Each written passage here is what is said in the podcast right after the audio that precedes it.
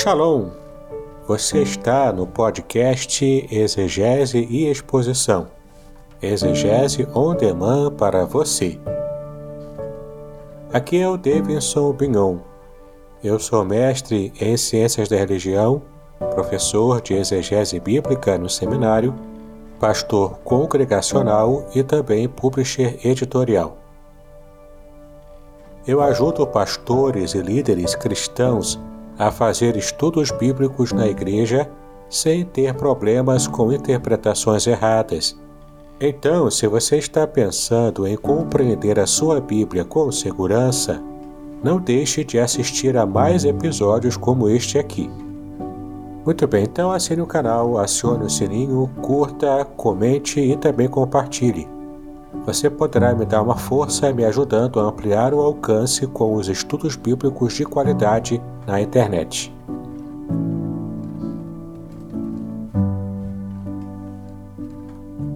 Bom dia, meus queridos. Estamos já começando a nossa escola bíblica. Enquanto os irmãos vão se acomodando, nós vamos estar nos preparando para então é, estarmos continuando a, o nosso estudo sobre algumas questões relevantes do Antigo Testamento. Vamos falar hoje sobre a mensagem das festas bíblicas e sacrifícios para hoje. Isso é interessante para a gente, porque muitas vezes a gente perde a dimensão do que de fato é o valor do que a Bíblia nos mostra né, sobre aquilo que o Senhor revelou, em termos de como ele quis que o seu povo o adorasse. A gente vai pegar um pouco dessas informações hoje.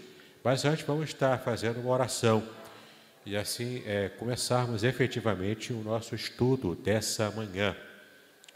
Nós louvamos por estarmos, ó Pai, nesse momento na tua casa, pedimos a tua graça, pedimos a tua bênção, ó Pai, para tudo que vamos estudar agora. Que essa lição de hoje seja um perfeito arremate de tudo que já estudamos até agora sobre o Pentateuco.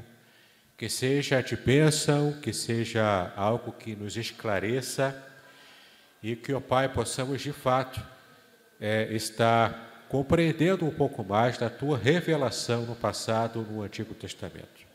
Então, fala conosco ainda nessa manhã. Pedimos a Ti estas bênçãos, em nome de Jesus, hoje para todos sempre. Amém e amém. Queridos, você deve estar vendo aí na tela o tema né, da nossa, nosso estudo de hoje, a, a mensagem das festas bíblicas e sacrifício para hoje. E você pode perceber aqui na próxima tela, você pode perceber que existe uma palavra que aparece, e essa palavra é moedim.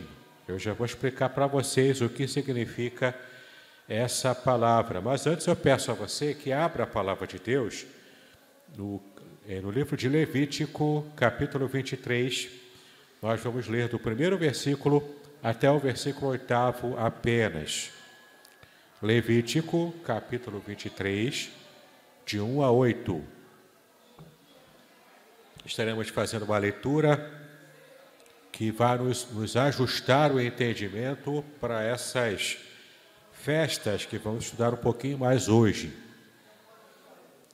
Levítico, capítulo 23, de 1 a 8, que diz o seguinte: Depois falou o Senhor a Moisés, dizendo: Fala aos filhos de Israel e dize-lhes: As solenidades do Senhor que convocareis serão santas convocações.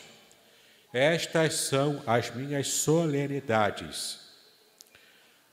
Seis dias de trabalho se fará, mas o sétimo dia será o sábado do descanso. Santa convocação, nenhum trabalho fareis Sábado do Senhor é em todas as vossas habitações. Estas são as solenidades do Senhor, as santas convocações que convocareis ao seu tempo determinado. No mês primeiro, aos 14 do mês, pela tarde, é a Páscoa do Senhor. E aos 15 dias deste mês é a festa dos pães ázimos do Senhor.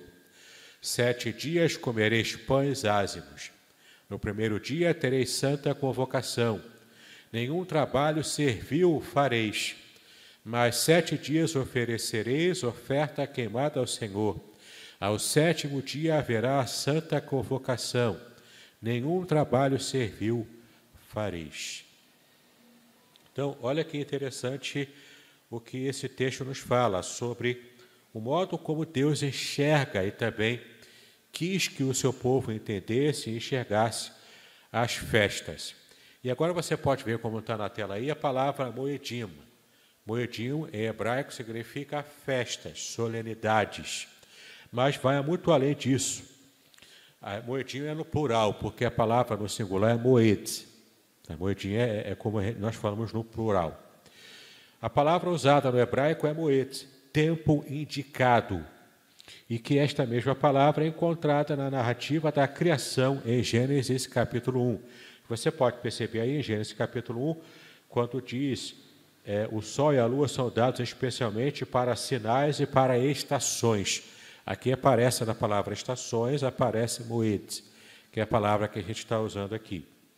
Então, a palavra traduzida como estações, é moedinha, é exatamente a mesma palavra usada para descrever as festas em Levítico 23 e também em outros locais da Torá ou do Pentateuco. E você deve estar se perguntando, ok, beleza, mas para que, que eu estou estudando isso se nós não comemoramos as festas na nossa cultura? Por que você pode estar se perguntando, né? Para que, que a gente faz isso? Por que eu quero saber dos detalhes de como fazer a festa da Páscoa? Dos detalhes de como guardar o sábado? Para que, que eu preciso saber disso?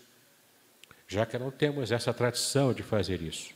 E, de fato, as festas foram dadas por Deus especificamente para o seu povo, o povo de Israel. E qual é a lógica que nós podemos perceber aqui? A lógica é como a lógica do filho que seria aquele filho que seria o filho mais velho.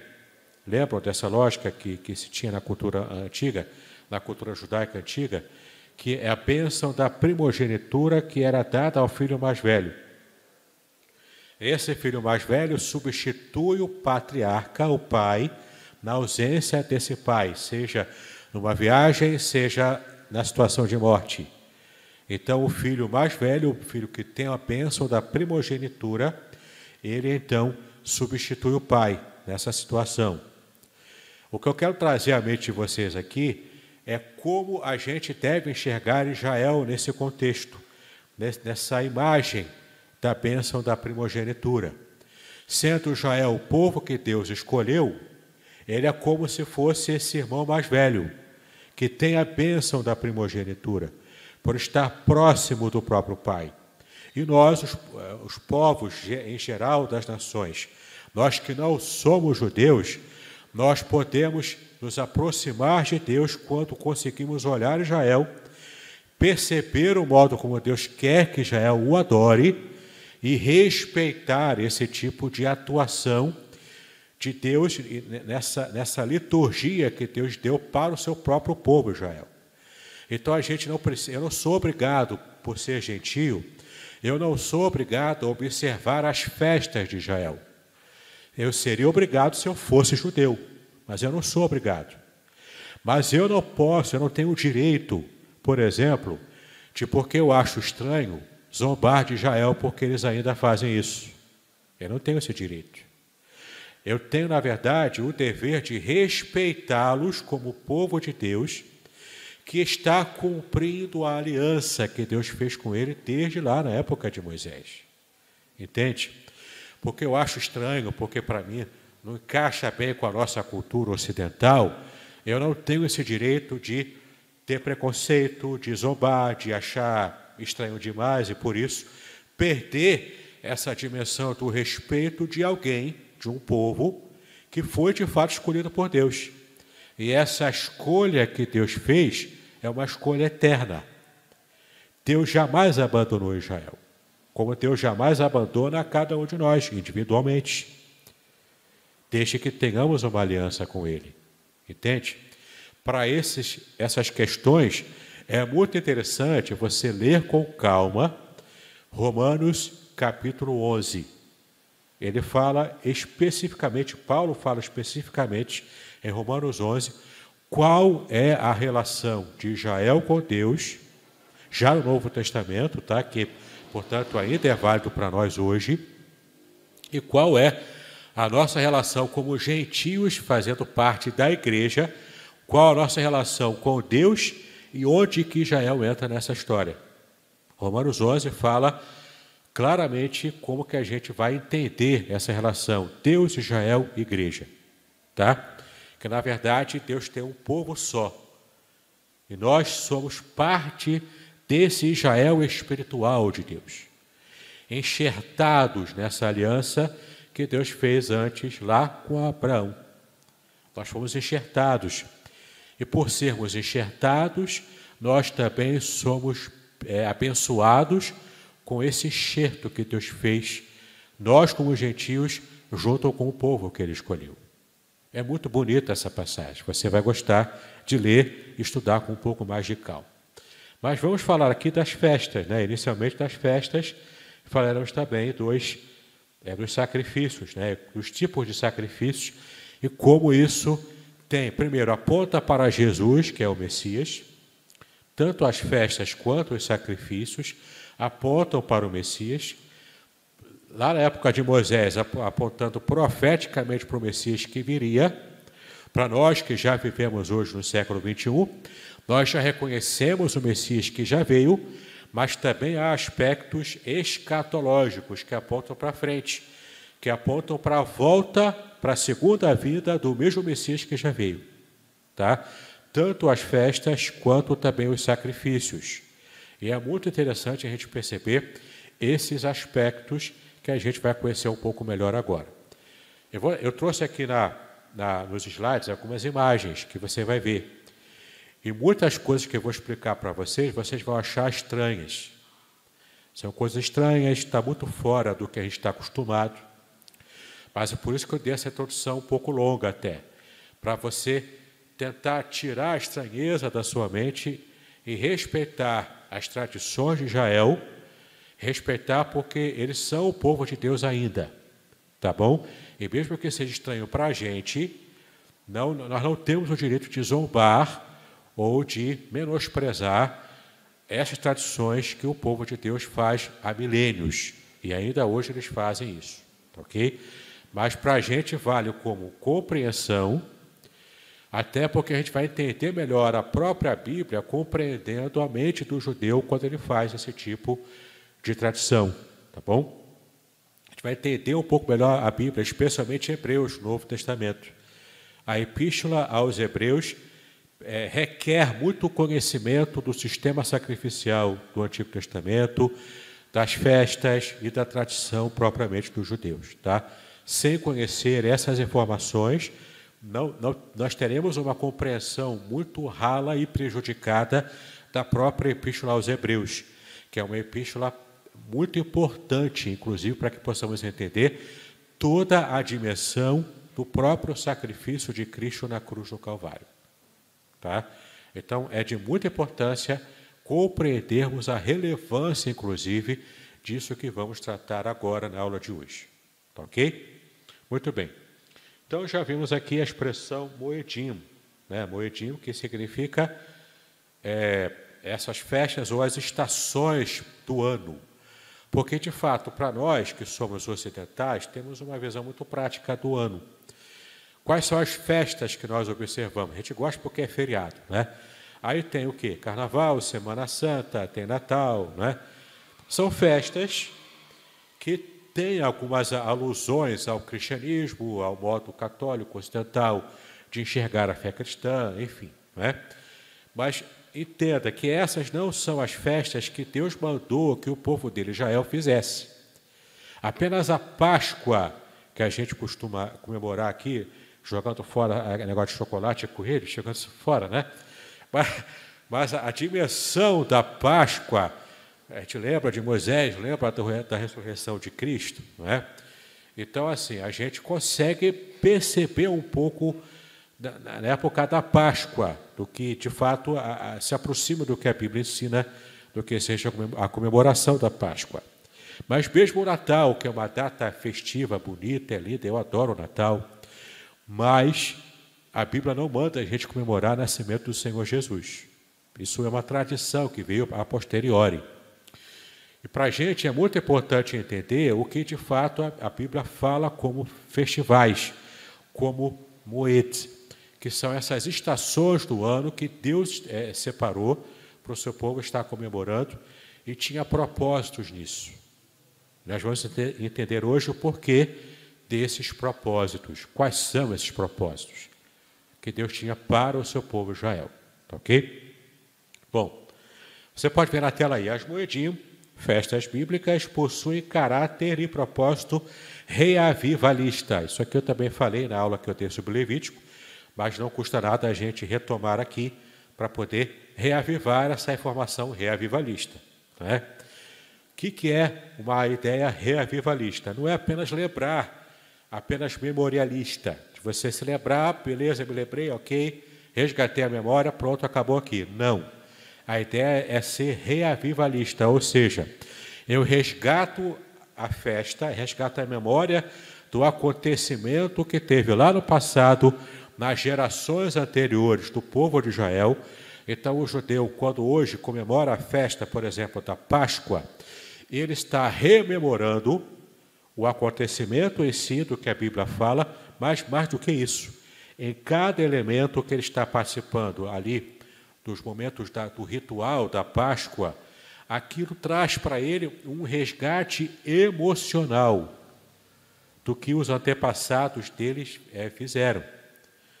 Ou seja, é como se ele estivesse experimentando hoje aspectos emocionais e até, por que não dizer, espirituais, daquilo que a geração que saiu lá da escravidão do Egito experimentou, em termos emocionais.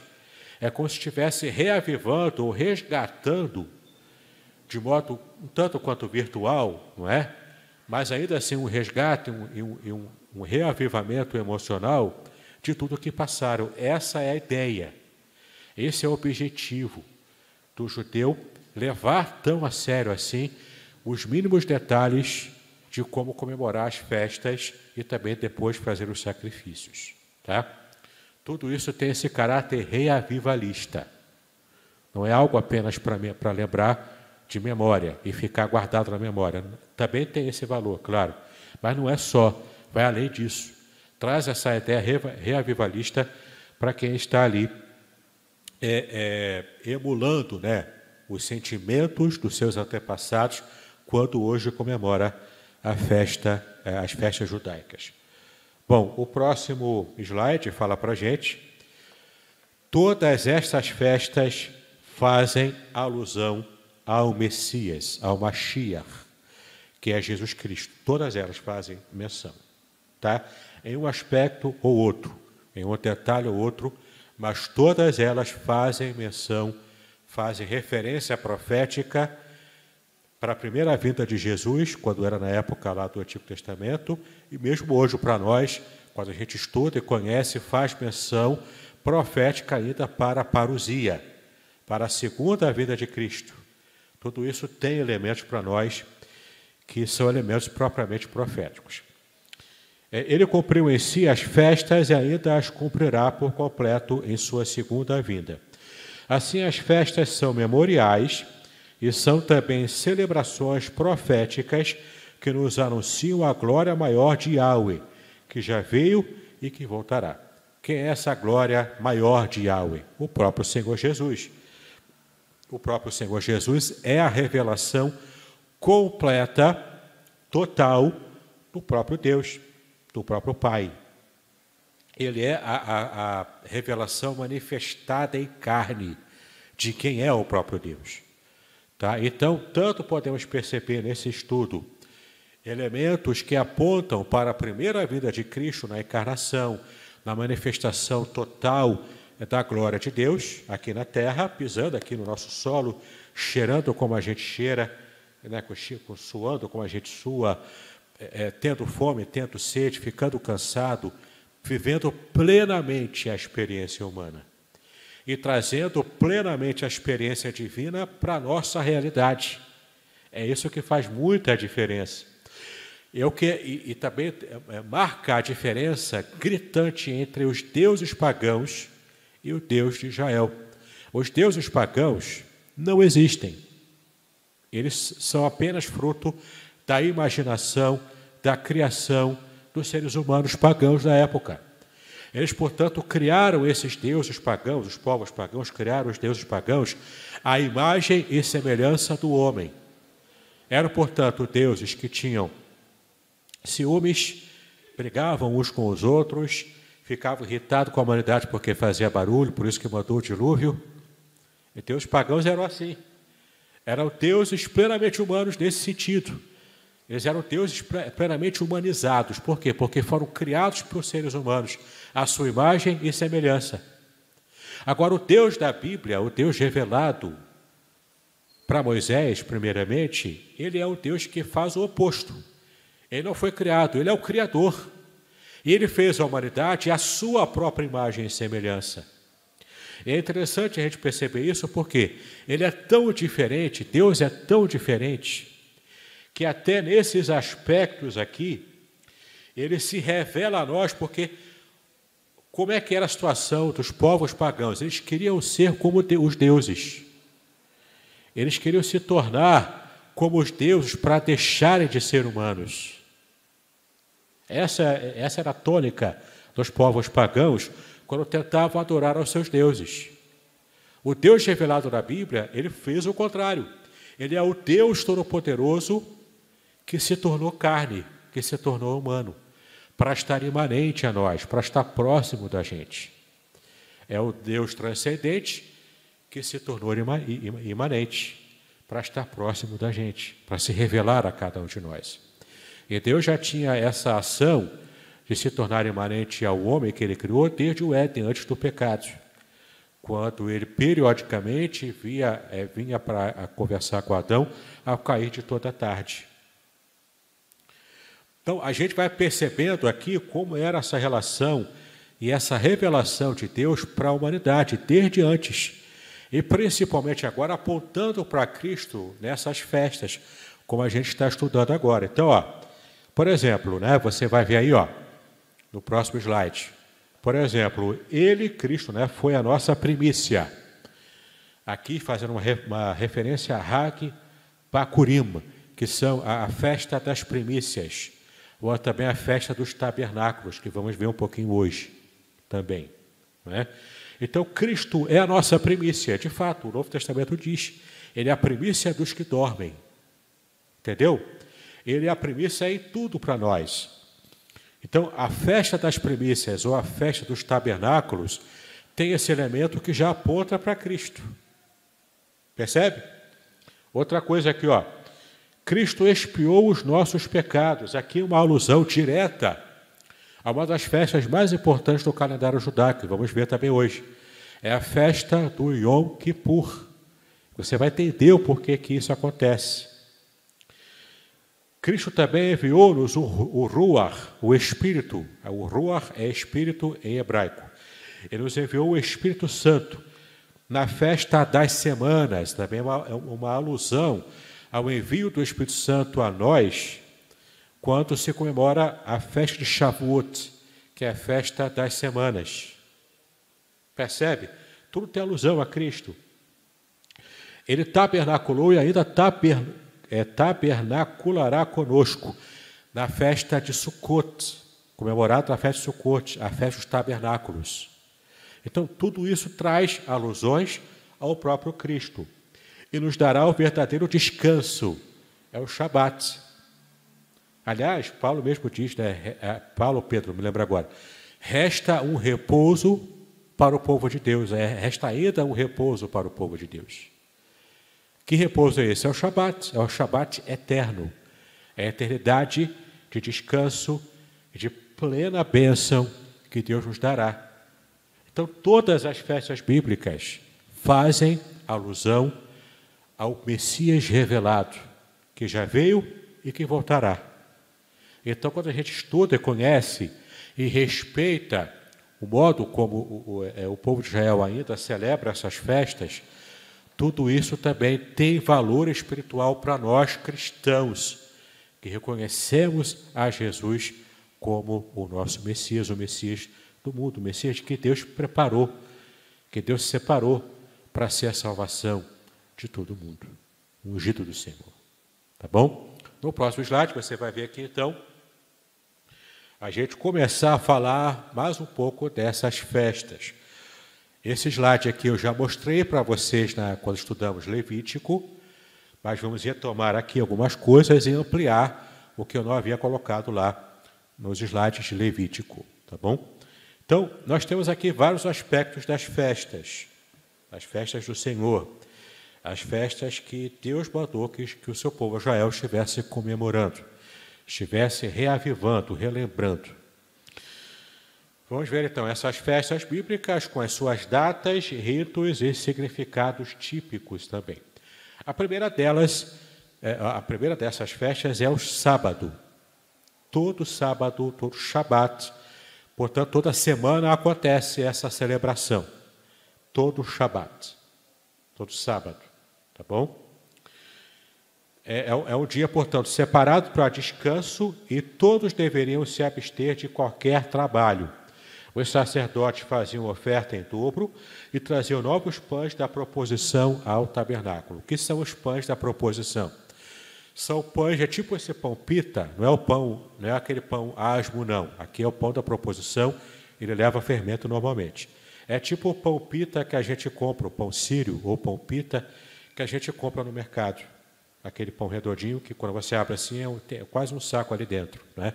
Você pode colocar o recheio no meio desse pão quando você rasga assim uma partezinha, a parte dele, coloca lá qualquer recheio e come o pão, ou pode simplesmente enrolar o recheio naquele pão. Esse é o pão da proposição, era como pão pita, com fermento tranquilo. Se fazia, portanto, esses pães e se colocava na mesa do propiciatório, lá dos pães, no tabernáculo.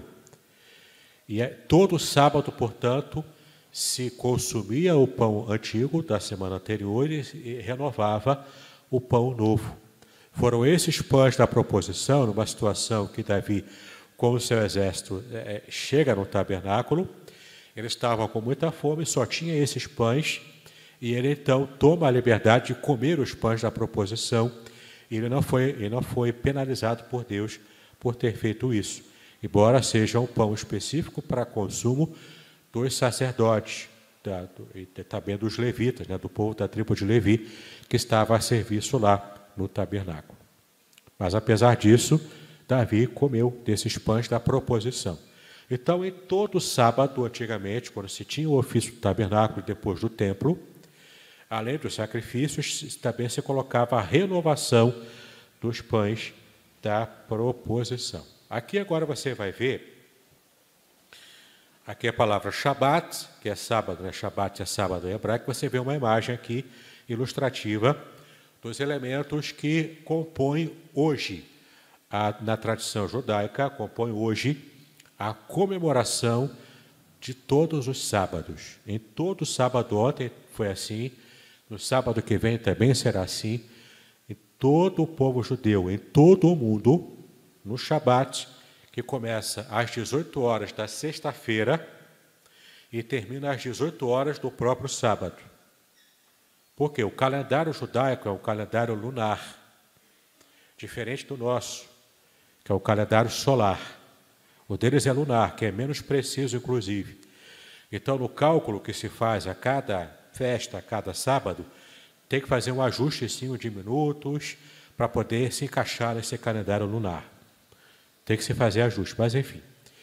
Em geral, na sexta-feira, é, na sexta-feira às seis horas, inicia inicialmente a cerimônia do Shabat, que vai ficar, que vai valer como Shabat durante todo o dia de sábado e termina às seis horas também, tá bom? Então, é, se faz isso aqui. Esses aqui são os elementos que eu, eu vou destrinchar aqui para vocês é, com outras imagens também. Mas você tem o pão coberto, você está vendo o pão coberto, você está vendo duas velas acesas, está vendo um, é, uma garrafa de vinho e está vendo também uma taça específica, uma taça especial, toda trabalhada, que é costume dos judeus fazerem assim. Tá? Tudo isso aí aparece é, em toda a cerimônia de sábado é, dentro do judaísmo. Na próxima imagem, você vê a cerimônia das velas no Shabat. Tá? Como que isso acontece? Como é que eles fazem isso hoje? É costume do judeu, especialmente a mulher. A mulher judia, a mãe né, da casa, da família, ela é que é responsável por fazer duas coisas no Shabat. Ela prepara o pão, que eu vou falar mais um pouco mais à frente sobre o pão. Ela faz o pão, assa o pão em casa, tá? E ela também acende as velas do Shabat e fazem essa é, é, nessa imagem você vê que é, ela faz esse tipo de, de movimento. Imagina que esse microfone aqui é uma vela acesa. Essas duas velas acesas aqui do Shabat. Ela acende, portanto, a vela às seis horas da sexta-feira, ela acende a vela para receber o Shabat. E ela faz o movimento de puxar a fumaça da vela para o nariz dela. Ela faz o movimento assim. É a mulher que faz isso. Ela faz assim, depois ela tapa o rosto e faz uma oração falando a bênção em hebraico para receber o Shabat. Meu Deus, que coisa estranha. De fato, as tradições do judaísmo são estranhas para nossa mente. Por isso que eu falei desde o começo. Não zombe, não ache estranho, se prepare, não é? É estranho para a gente? É. Mas isso aí é uma prática milenar que eles têm. E tem motivo, tem sentido nisso tudo. Por que, que se acende a vela? Deus mesmo é revelado na Bíblia como fogo consumidor. A palavra fogo em hebraico é esh. Esh, que é fogo. Essa mesma palavra que aparece, por exemplo, no céu. A palavra céu, na verdade, céus, porque em hebraico não existe céu no singular, é só céus no plural. Apenas assim, uma característica da língua hebraica. É somente céus no plural, tá? É shamaim, é no plural. A terminação im no, no, no masculino plural do hebraico é plural masculino, né? Então, shamaim, que é uma mistura de duas palavras. A primeira palavra, maim, águas, também no plural sempre, águas. E a outra palavra é esh, que é fogo. Então a junção de fogo com água dá o quê? Dá o céu. Dá a nuvem. Dá as águas que estão acima do firmamento, né? como em Gênesis a gente lê. São as águas evaporadas, é a nuvem. Porque é a junção de água física mesmo com fogo, que vira nuvem. Essa é a ideia do Shamaim, do céu, na língua hebraica. Por que, que eu estou falando isso? Porque, em geral, este, o fogo, ele é associado ao próprio Deus. A própria presença de Deus, a glória de Deus, a Shekinah, a, que é a glória revelada. Shekinah não é glória, tá bom? Glória em hebraico é kavut. Shekinah é a presença de Deus revelada, manifestada. Ok? E essa palavra não está na Bíblia. Shekinah não aparece na Bíblia. Não, não aparece. Ela é uma, ela é uma criação posterior. Mas a ideia da Shekinah está na Bíblia, embora a palavra não esteja. A glória manifestada de Deus, de várias maneiras, isso aparece na Bíblia. Cristo é uma Shekinah de Deus. Cristo é a glória de Deus revelada palpavelmente, fisicamente, em carne e osso. É uma forma de Deus se manifestar. A maior forma dele se manifestar. Mas antes de Cristo, teve outras formas dele se manifestar. Outras Shekinahs de Deus para se manifestar ao ser humano de modo visível, que a gente também chama em teologia, né, de teofania. É a forma visível de manifestação em que Deus se apresenta ao ser humano. Em hebraico é Shekinah. Tá ok? Bom, então você vê aí a cerimônia da vela, que já foi acesa pela mãe, pela a, a, a mãe né, do marido, que faz o, Shabat na sua casa. Ela já preparou o pão no dia anterior, tem ali a taça, tem ali o vinho que vai ser usado, e a vela, portanto, ela acende e faz o movimento de puxar a fumaça para ela própria respirar. Por que a fumaça? A fumaça também é uma representação da nuvem, que era uma outra forma de Shekinah de Deus no Antigo Testamento. A nuvem luminosa é a Shekinah de Deus, que aparecia no formato de uma nuvem. Então ela está puxando para si, para ela própria respirar, é, simbolicamente aqui, dizendo que ela quer ter intimidade com o próprio Deus, que é o fogo consumidor, e com a nuvem, que é a revelação desse Deus. Ou seja, simbolicamente, mostrando que ela quer ter intimidade, e a família inteira vai ter intimidade durante o dia de Shabat. Tá? O que é, para mim, pelo menos, eu acho bem interessante esse tipo de simbolismo. Você tem agora aqui no próximo slide a halá. O que é a halá? É o pão sovado e trançado. É um pão comum, com fermento, que você pode fazer em casa se quiser. Né? Você faz lá o pão com farinha de trigo, faz a massa normalmente, só que você vai sovar o pão, né? depois que você faz a massa, tem que sovar o pão, para ele poder é, é, estar pronto para depois ir ao forno. E você, em vez de colocar o pão inteiro, você faz a trança. Você vai trançando, vai trançando como se fosse uma trança de, de cabelo de mulher, né? Aquelas tranças de, que mulherada faz, né? Quem, tinha, quem tem cabelo grande aí faz a trança, né? Então, é mais ou menos isso, né? Faz a trança, coloca no forno e ele fica com esse aspecto aí. Pode ser o pão puro, mesmo trançado, ou pode ser o pão polvilhado aí, com gergelim, com, com é, aveia, com o que você achar melhor, né? Tanto uma coisa como outra é possível de se fazer. Então, se faz, a mulher faz na sexta-feira, durante o dia, antes de chegar às seis horas, ela faz a ralá, que vai ser usada depois na cerimônia do Shabat, que é o que aparece aqui no próximo slide, ah, nessa imagem, que são os elementos do Kiddush. O que é o Kiddush? É um ritual, é uma refeição ritual rápida que se faz no final do Shabat, na parte da manhã, na verdade, preparando para o almoço do Shabat. Porque o Shabat mesmo só vai terminar às 18 horas. Então, como é que eles fazem? É, no início do, no, no, final da sexta-feira, às 18 horas, é o recebimento do Shabat, onde a, a, a, mulher, a dona de casa, ela acende as velas e faz aquele movimento. Está tudo preparado já. Aí eles vão dormir. No dia seguinte, é o dia de quem é judeu ortodoxo ou judeu praticante ir para a sinagoga. Ele então vai para a sinagoga hoje, participa de todo o ofício da sinagoga, para quem não vai para a sinagoga, ele pode fazer também o, aquele culto, o serviço do Shabat em casa, também é possível. Tá? Mas, em geral, quem é praticante vai para a sinagoga. Depois de todo o ofício da sinagoga, com os cânticos, a pregação, pega-se o livro da Torá, o rolo da Torá, né? e lê ali na hora o rolo da Torá, como Cristo fazia isso antes. Ele fazia isso. Numa ocasião, inclusive, ele foi ler, ele foi escolhido pela, pela pelos rabinos para ler o rolo da Torá.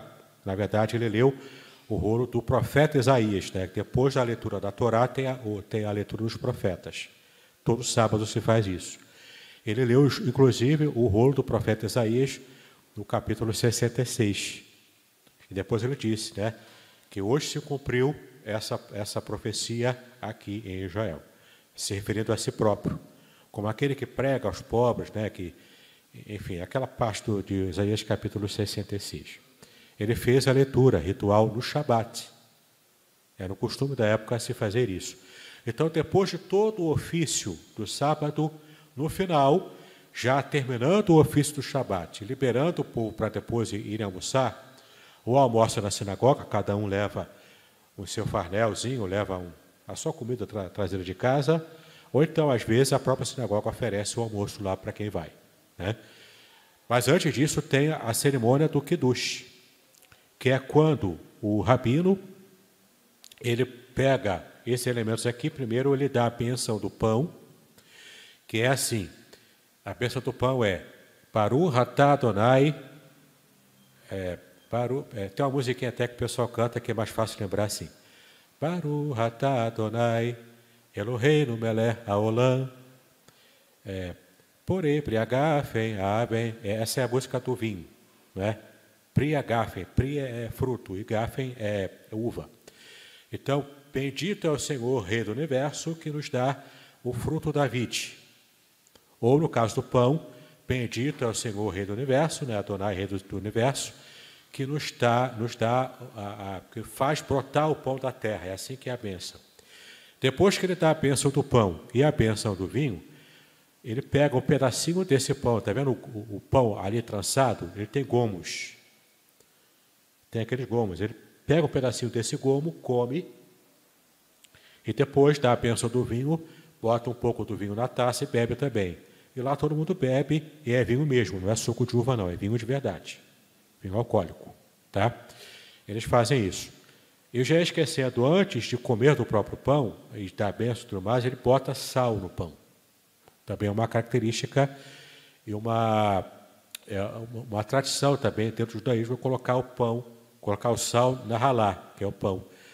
Geralmente pega dois, dois pedaços de pão assim, salga, junta os dois, dá a bênção e depois ele tira o gominho dele e distribui o, o, o pão. Do mesmo pão, cada um pega o, o, seu gominho e come lá na hora da cerimônia do Kiddush. Tá? Tá muito estranho? Tá tranquilo até agora? É assim, é assim que, é assim que a coisa funciona numa sinagoga todos os sábados. Todo sábado é assim. Tá? Tudo isso tem símbolo também. Né? A vela, como eu já disse, simboliza o fogo do próprio Deus. A fumaça, o vinho é a alegria, né, que para a gente que é cristão também faz referência ao sangue de Cristo. E o pão, aqui no caso fermentado, depois vou explicar mais à frente por que, que na Páscoa o pão é diferente, é o pão sem fermento, qual o simbolismo disso, tá? Mas aqui é o pão fermentado normalmente, que é a ralá salgada. O sal tem a ver com a bênção do sal da terra também. sal da terra é a luz do mundo, né? a vela a luz, e o sal que entra no pão é o sal da terra. Entendeu? Nessa comparação é como, é como se fosse um Shabat, por isso que Jesus falou: Vós sois a luz do mundo. É, ele lembrou da vela do Shabat. Vós sois o sal da terra. Ele se lembrou do pão, da ralá, que era feita e salgada em todo sábado. Era uma referência a isso. No próximo slide, você vai ver agora aí novas festas, né? Uma outra festa, que são as festas mensais. Vimos o Shabat, que é a festa semanal. Conta como festa. Muit, né? Que é esse tempo específico separado para Deus. Porque a ideia é o seguinte, que Deus quer o dízimo de tudo da gente. Não apenas o dízimo financeiro, mas dízimo também do nosso tempo e, e também espaços separados para adoração ao nome dele. Por isso que se tinha o tabernáculo e depois o templo. É o nosso dízimo do espaço dado para Deus, quando Deus se revela em espaços geográficos. E o, e o tempo do dízimo é quando se faz as moedas, as moedim, né? Quando se faz as festas.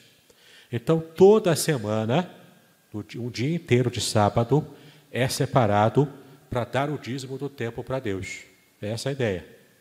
E nas outras festas, que vamos ver daqui a pouco, são outros dias, outros tempos separados para também consagrar a Deus, tá bom? E estamos falando aqui então das festas mensais, né? A principal festa mensal que é a festa da lua nova. Realizava-se no dia da lua nova, como eu já disse, o calendário judaico é, é lunar. Ele é todo baseado no movimento da lua. Por isso que a lua nova aqui é uma das festas também. E era ao som de trombetas. Trombetas não é trombeta tipo aquela que a gente vê nos filmes, né? As trombetas é, medievais, né? Feitas de, de, de, de, aço ou de ferro. Não. Não eram essas trombetas. Eram, eram trombetas feitas de chifre de carneiro, chamada de chofar. Que é a trombeta feita de chifre de carneiro. É como se fosse o berrante que nós temos aqui no Brasil. Só que o berrante é feito com chifre de boi, não é? Lá é chifre de carneiro. Às vezes é um chifre com uma, é, enrolado, né, um pouco enrolado assim, também dá para usar como chofar, ou o chifre inteiro, né, menorzinho inteiro. Tanto faz um, enrolado maior, que é mais caro para comprar, ou um chifre mais simples e menor, é chofar. Chofar não é instrumento musical. Tem tons que você consegue dar nele, mas principalmente a velocidade do toque. Né? Tem várias formas de você dar o toque, cada forma tem um, um, uma simbologia, tem um motivo diferente. Mas chofar era um instrumento não para tocar música, não para acompanhar a melodia de música. Era um instrumento para chamar a atenção ou do exército de Israel para uma guerra, ou tinha efeito ritual dentro das festas judaicas. E nessa festa aqui da Lua Nova, é, é, também chamada de Yom Teruah, e vou explicar para vocês aqui já já, se tocava o chofar, essa trombeta específica, que tinha esse valor, então, espiritual e ritual dentro da festa do Yom Teruah. Então, realizava-se nessa festa da Lua Nova, realizava-se no dia da Lua Nova e era ao som de trombetas. Não era proibido o trabalho, mas sacrifícios em dobro eram oferecidos, sacrifícios de animais. A lua nova do sétimo mês, que é o mês de Tishri, no calendário hebraico, que equivale a mais ou menos ao nosso outubro, indicava o começo do ano civil e a festa, e, é, e a festa do ano novo judaico, chamado de Rosh Hashanah. Então está tudo entranhado ali no mesmo período de festa. O Yom Teruah, que é o toque da trombeta, o Rosh Hashanah, que é um dos anos novos judaicos, porque no calendário judaico tem quatro anos novos. Um deles é, o, é esse aqui. Com o toque de trombeta, tem-se o costume de comer maçã com mel para desejar um ano novo, um ano um ano novo doce para quem está entrando no novo ano. E toca a trombeta no dia específico do Yom Teruah, tá? que é o momento de você estar é, é, celebrando a Deus pelo novo ano que ainda virá e também agradecendo a Deus pela, pela lua nova e pelas colheitas do que estão acontecendo. Mas, especificamente, uma festa que celebra a colheita vai vir ainda, que é a festa dos tabernáculos. Tá bom? Ok? Nós vamos falar daqui, daqui a pouco dela também. Então, é interessante você perceber aqui na próxima imagem, você vê aqui dois é, judeus durante a manhã usando esse, essa capa aí chamada de talit. Essa talit é, esse talit é como se fosse um chale específico para oração. Só é usado na parte da manhã, geralmente no Shabat, na parte da manhã. O judeu homem, mulher não usa talit, o homem, o homem usa. Coloca o talit, coberto aqui inclusive na cabeça, é, simbolizando então a cobertura da bênção de Deus para o homem que está celebrando o Shabat. E especialmente aqui no dia do Yom Teruah, eles estão ao ar livre tocando a trombeta, tocando o shofar. Então, quando você lê na Bíblia que o Filho do Homem virá ao som da última trombeta, a trombeta é essa aí. Entendeu? É trombeta de chifre de carneiro. Não é de metal, é de chifre de carneiro. Tá bom?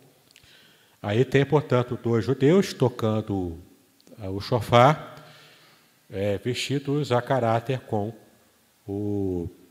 o é, não é o kipá, aí é o. Fugiu agora, acabei de falar, é o talit. É o talit. Né? O a gente vai ver daqui a pouco, é aquele solidelzinho né, que o judeu usa aqui na cabeça.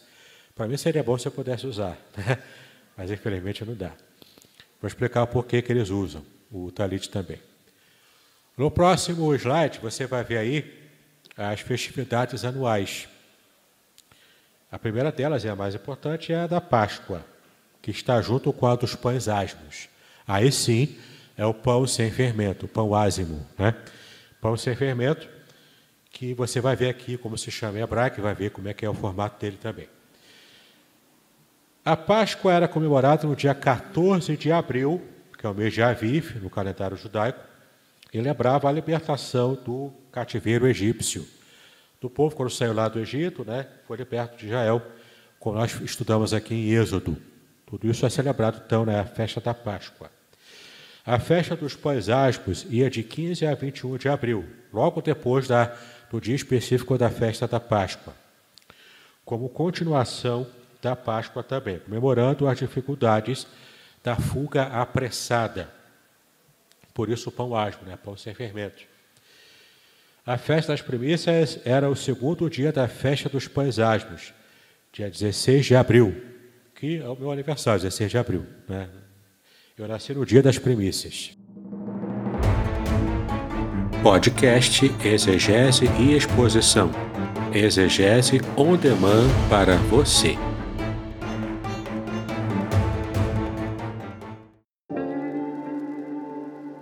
Shalom!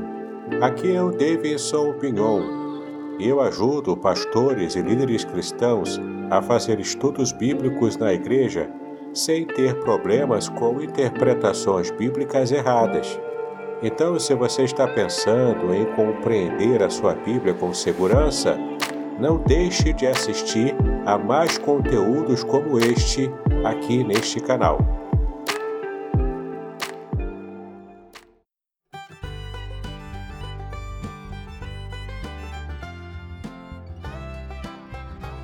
Shalom! Este é o testemunho do professor Samuel Monteiro do site Hebraico Pro. Ele recebeu o livro Revelações Originais do Salmo 23 e fala aqui sobre as impressões que ele teve sobre o livro quando ele recebeu. Confira aqui. Mas, gente, pode comprar, tá? Sem medo de ser feliz. Ficou muito legal mesmo. Aqui embaixo tem o link para você comprar a versão digital. Mas bem que, olha, gente, o livro tá tão da hora que eu recomendo você comprar a versão, a versão impressa, tá?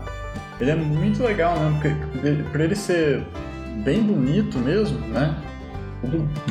De material assim de bastante qualidade, né? O papel, né?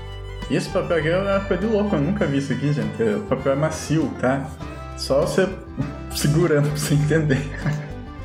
nunca vi um negócio desse é, papel por dentro também, de qualidade também. Então é um livro assim bem legal para você dar de presentes também, né? Tão bonito que tá. Né? Eu já tinha visto no digital, né? Digital tá bonito, né? Mas impresso é outra coisa, né? E aí no impresso você vê o material também, né? Que foi impresso, né? Foi impressão de qualidade, tá? Tudo, tá tudo assim de muita qualidade. Da hora mesmo onde eram dedicados ao Senhor todas as primícias das colheitas. O que é uma primícia? É o primeiro lote da colheita.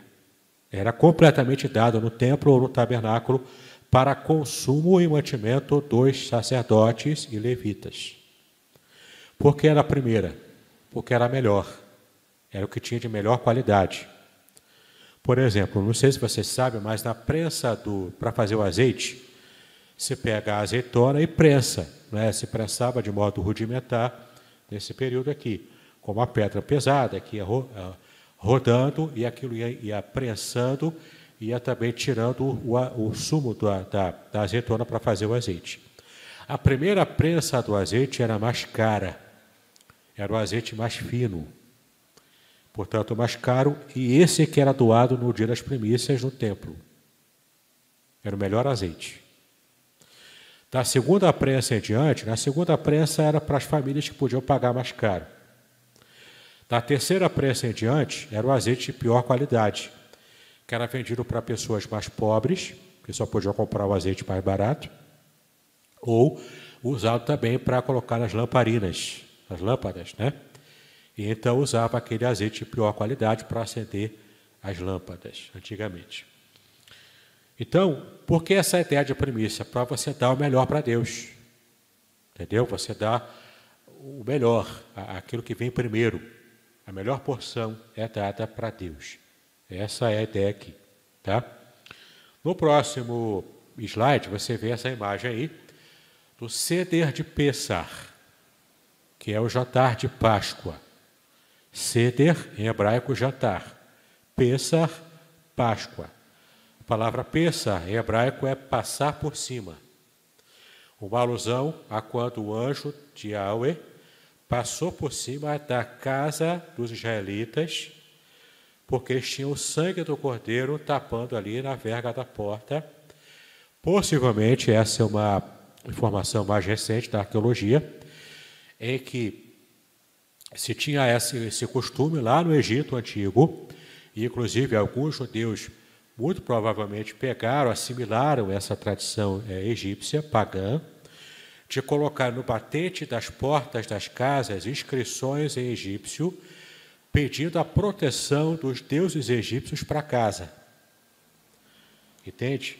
Então, se for verdade que isso é uma alusão real que a arqueologia nos mostrou, é, possivelmente Deus mandou pegar, matar o cordeiro e passar o, sangue na verga da, do batente da porta, para tapar com o sangue do cordeiro esse tipo de inscrição pagã egípcia, que algum judeu poderia ter colocado ali desavisadamente. Mostrando, inclusive, com as pragas e inclusive com, esse, com essa atuação, que o, a provisão de Deus é que de fato traria a cobertura e a libertação do povo lá do cativeiro egípcio. Não adiantava nada acreditar e confiar nos deuses pagãos, eles não fariam nada, como de fato não fizeram. É o próprio Deus, com a provisão dele, com o cordeiro aqui, tapando com o sangue ali, mostrando que ele é que estava cobrindo, cobrindo o povo, libertando o povo, e no caso ali com a ação do anjo passando por cima da casa, temos aqui a palavra pensar, que é passar por cima. Por, portanto, isso faz referência à festa da Páscoa de um modo geral, porque vem dessa palavra, portanto, veio dessa, dessa lógica. Você tem alguns elementos aí que eu vou explicar um por um de como fazem o jantar de Páscoa hoje, uma cerimônia da Páscoa judaica, tá bom? Aí eu falo aqui Páscoa cristã e Páscoa judaica apenas a título de conhecimento, apenas a título de para a gente saber a diferença de uma coisa para outra, né? Porque uma a forma cristã de celebrar a Páscoa é diferente da forma judaica. Mas, do ponto de vista bíblico, a Páscoa é uma só, tanto para cristão quanto para judeu. Tá bom? Mas é apenas para a gente entender aqui como é que o ritual dele, deles né, é um ritual mais diferenciado e segue mais de perto o, como é que a Bíblia manda a gente é, poder celebrar. Perceba que não tem chocolate aí, não tem ovo de Páscoa, não tem coelhinho, não tem nada disso aí, certo? Os elementos são outros e eu vou explicar para vocês cada um deles agora. Primeiro você vai ver nessa imagem a imagem do prato típico de Pêssar, de Páscoa. É um prato todo trabalhado, todo desenhado. Você percebe aqui que há um desenho maior no meio, escrito Pêssar. E você vê aí ao longo do prato vários desenhos. Tem, quer dizer, Pêssar está lá em cima, né? Está escrito lá em cima, na, na, bola menor, mas lá em cima. Nessa, nessa, nesse círculo do meio, você já tem aqui o lugar para o pão. E depois, nas outros, nos outros círculos ao redor do prato, tem uma região específica para cada elemento que vai compor ali o, o é ceder de Pêssar, o jantar de Páscoa. Tá? Então, esse é o prato da, da Páscoa chamado Queará. Em toda casa judia que vai celebrar a Páscoa, cada um convidado, cada um participante do CEDER, ganha um prato desse para poder organizar ali é, os elementos da Páscoa. Tá bom? No próximo slide, você vai ver aqui esse mesmo queará com os elementos em cima dele. Você vê vê que tem uma cumbuquinha, um pratinho menor, né? Que é colocado em cima de cada círculo desse do prato maior, que é a queará. Então aqui você vê a queará com os elementos distribuídos, tudo bem organizadinho, bonitinho, né? Como se fosse marmita de quem leva marmita, né? Tudo separadinho na marmita, mais ou menos isso, né? Só que aqui tem os elementos distribuídos no prato, para que então possa celebrar no jantar de Páscoa. E ainda assim se faz hoje é, dentro da época de Páscoa, que já aconteceu no mês passado, no mês de abril. Né? Próximo slide, você vai ver agora os elementos que estão distribuídos no prato de modo separado. E vamos falar aqui um pouquinho sobre cada um deles. O primeiro elemento, o mais comum, o mais conhecido até por nós, é o pão asmo, que chama-se em hebraico matzá. Tá bom? Esse pão asmo é o matzá pão sem fermento. Isso se deve à pressa dos judeus em sair do Egito. levando pão sem fermento, pois não havia tempo para a total fermentação da massa. Então você deve perceber nessa imagem aí que o pão matzá, o pão sem fermento, o pão asmo, ele parece o biscoito creme crack. De fato. Eu já eu comprei uma vez para poder experimentar em casa. Ele é grande. Ele é maior do que essa Bíblia aqui. Maior, bem maior. Né? Ele é grande. Mas parece um biscoito creme crack de água só, sem sal. Ele não tem sal. É só água e a, e a farinha, mais nada. Sem fermento, sem nada. Eles colocam para torrar, ele tem o gostinho, aquele gostinho de, de biscoito, água, torradinho, não é? Mas não tem sal, não tem gosto de nada. Você pode colocar qualquer recheio ali. E, aliás, fora da, da época de Páscoa, o judeu usa o pão normalmente para fazer até lasanhas. Fazer lasanha com pão asmo, fazem, não é? Porque ele é um elemento, é um elemento cultural lá de Israel. E na época da Páscoa, especificamente, se usa nesse ceder de Páscoa como elemento mais básico da culinária. Além disso, além do, do pão é, ázimo, que não tem fermento, simbolizar a pressa dos judeus para sair lá do Egito, nessa festa dos pães ázimos, também tem um valor espiritual maior ainda para nós também, porque o fermento na Bíblia simboliza o pecado. Então, quando o pão é preparado sem o fermento, e aliás não é apenas preparar o pão sem fermento, tem que se tirar todo o fermento da casa antes do dia da Páscoa. Fermento desde o bolor de sujeira, que você faz uma varredura geral na sua casa. As donas de casa adoram essa hora, né? Tem que arrastar tudo, tem que tirar tudo, não pode deixar nenhum bolor. Se tiver fermento na dispensa, você tira da vista, coloca escondido ou dá para alguém, depois você compra.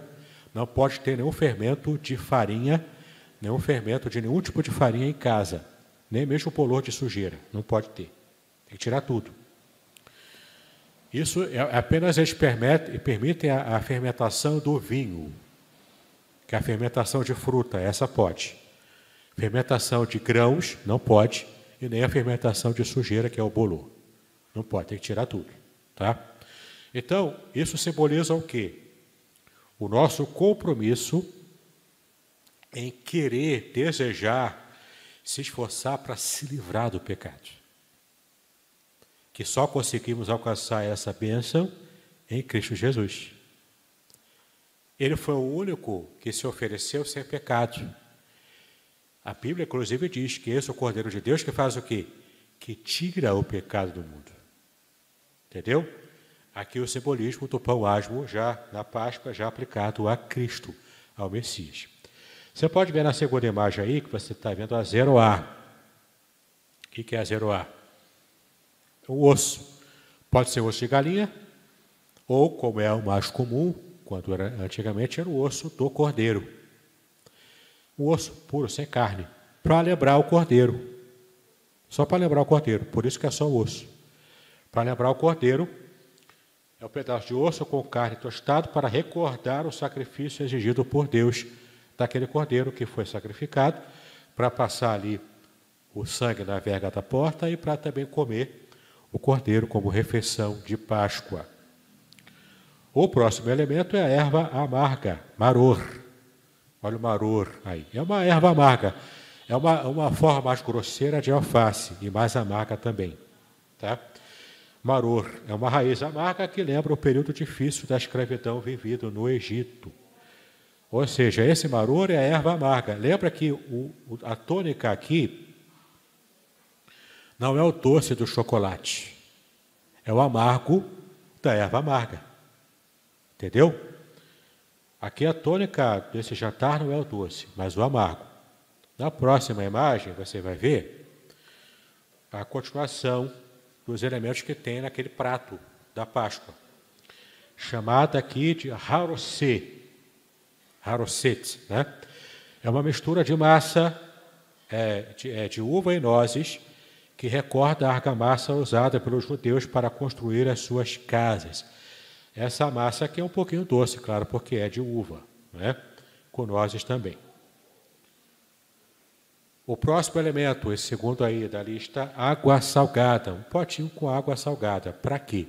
Se pega o maror, que é a erva amarga, e molha na água salgada e depois come. Por que, que, se, por que, que usa água salgada? Para lembrar das lágrimas. Das lágrimas dos judeus na época da escravidão. Então a amargura da escravidão junto com as lágrimas. Entendeu? Tem esse simbolismo aqui. E daí evidenciando o quê? Evidenciando a plena felicidade da libertação do Egito. Betzá, o que é a Betzá, que é a última, que é a última dessa, dessa tela aí? É o ovo cozido, chamado em hebraico de Betzá. O ovo de galinha simples cozido. Ovo cozido que simboliza a esperança do povo judeu em reconstruir o templo de Salomão. Porque o ovo é símbolo de vida, de renovação. Então, é para reavivar neles a esperança e a lembrança de ter o, o templo novamente reconstruído.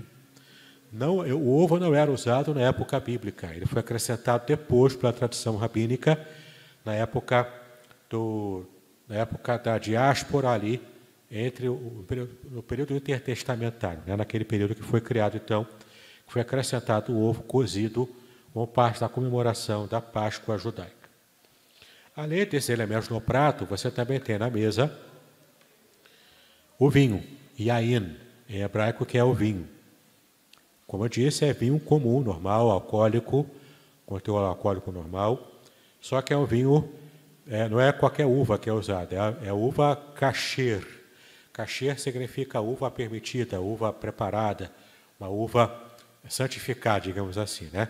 Como qualquer tipo de comida, também comida santificada, o kasher. Então, se pega a uva preparada, apropriada para esse tipo de evento, faz o vinho dela e então você usa o vinho na cerimônia de Páscoa, que é bebido por todos aqueles que participam da cerimônia, inclusive crianças. Tem um vinho especial feito para criança, que é basicamente um suco de uva com muito pouquinho de álcool, só para a criança sentir aquele gostinho, aquela coisinha do álcool. Né? Mas é muito, muito, muito pouco que é para a criança não ficar excluída de participar da cerimônia da Páscoa, tá bom? Mas é costume fazerem isso. E se usa essa taça trabalhada, bonita, né? uma, taça, uma taça de metal, toda trabalhada, para poder é, relembrar o momento da Páscoa. Nessa próxima imagem você vê uma família, aqui os homens usando o kipar, que é o solidelzinho, né? O kipar, que o kippah é usado para qualquer cerimônia judaica. Eles usam o kippah porque eles acham que é indecoroso, que é falta de respeito estar na presença de Deus em uma cerimônia própria do judaísmo com a cabeça descoberta. Então eles vão sempre cobrir a cabeça. Ou botar aquele chapéu preto, né, que o, o judeu hipertradicional usa, ou então colocar o kippah como esse aí. Os homens fazem assim. Aqui é o jantar típico de Páscoa, eles com o seu livrinho aberto, que é o a Gemará de Peça, eles estão ali lendo e fazendo todo o ritual no jantar de Páscoa. Tá bom?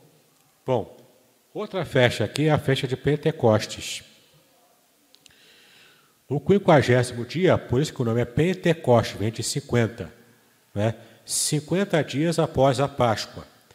Então, no quinquagésimo dia, também chamado de Festa das Semanas, que é Shavuot, comemorada 50 dias após a Páscoa, tinha o objetivo de agradecer a Deus pela colheita da cevada e dedicar a próxima colheita do trigo. Então, a cevada que já, já havia sido colhida, agradece a Deus pela cevada, que é o grão de menor qualidade do comparado ao trigo, mas ainda assim era usado para fazer pão, para fazer comida, bolos também. E o trigo que ainda viria, vem depois do dia de Pentecostes, já estava ali agradecendo a Deus pela colheita que viria mais à frente. Por isso que é a festa das semanas, que em hebraico é semanas, é Shavuot, semanas no plural, Shavuot. Palavra é em, no plural feminino. Né? Ou também chamada de Pentecostes. Foi uma das festas de Pentecostes, como essa, celebrando a Deus pela colheita, é que então o, o Espírito Santo desceu no cenáculo, lá em Atos, capítulo 2. Então, ali, num momento de festa de Pentecostes, aconteceu a descida do Espírito Santo. Então, para a gente, a palavra Pentecostes está muito atrelada a pentecostal. Não é? Culto pentecostal, igreja pentecostal e todo, toda essa imagem que a gente tem deles. Mas, na verdade, Pentecostes vem, é a palavra grega né, que vem, que faz referência a essa festa judaica. Porque o evento do, do dia de Pentecostes aconteceu na festa de Pentecostes. Tá? Por isso que tem esse nome. Próximo slide, dia da expiação, ou dia do Yom Kippur, é um dos principais dias de festa e é que tem mais referência a Jesus Cristo. Porque é o dia do perdão. O dia de você estar é, também fazendo o dia da expiação também. Dia do perdão porque é o dia da expiação. Por que, ele é o que mais faz referência a Jesus? Porque é um dia no ano em que Israel para tudo para fazer jejum. Já percebeu aqui que judeu adora comer. Não é crente que adora comer, não, judeu também. Tem jantar para tudo, tem festa para tudo, tem comida típica para tudo. No dia do Yom Kippur é jejum. Por que, que ele faz jejum? Um dia por ano o judeu separa para pedir perdão por todos os seus pecados ao longo do ano, tentar relembrar de todos eles um a um, pede perdão quando você tinha um tempo fazer o sacrifício. Hoje não tem o templo, mas eles têm outras formas de celebrar o Yom Kippur. Mas o, o jejum continua. Você faz jejum total nesse dia. Tá? Se pede perdão, não apenas pelo pecado dele, individual, também se faz eh, pede perdão pelo pecado da nação de Israel e pede pecado pelo, é, perdão pelo pecado do mundo. Nesse dia também nós vemos Israel assumindo a sua visão, a visão que ele recebeu de Deus de abençoar as nações. Desde de Abraão, que Deus falou, né? Que chamou Abraão e disse: Olha, em ti abençoarei todas as famílias da terra. A bênção universal. Então Israel até hoje tem esse cumprimento, pelo menos uma vez por ano, os religiosos pelo menos, né? De estar no dia do Yom Kippur, clamando a Deus, pedindo perdão também pelo pecado do mundo inteiro. Eles fazem isso. No ano de 2020, no dia do Yom Kippur, que é em setembro, de 2020.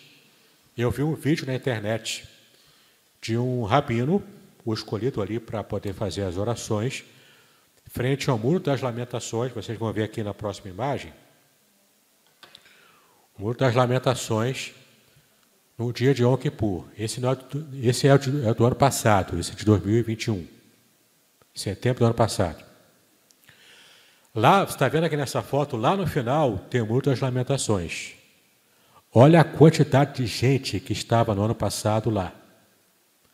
Em 2020, por causa da Covid, não tinha esse, esse tanto de gente, não. Tinha menos. Mas ainda assim tinha bastante gente lá, diante do muro, e tinha um, um rabino judeu com o microfone na mão, gritando, clamando a Deus por causa da Covid, em favor do mundo inteiro.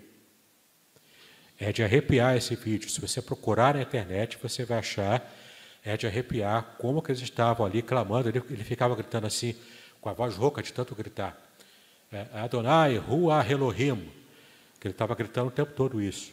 E enquanto ele gritava no microfone, as pessoas ali ao redor do mundo das lamentações, cada um fazendo a sua oração, pedindo a Deus pelo mundo. Pedindo a Deus pelo mundo. Entendeu? Então, é interessante você ver o tipo de atuação aí no dia do Yom Kippur. E essa é a festa que mais se aproxima do sacrifício de Jesus, porque traz essa ideia de Cristo morrendo para salvar e libertar o mundo inteiro dos seus pecados. Festa dos tabernáculos. O pastor já está dizendo aqui do horário, né?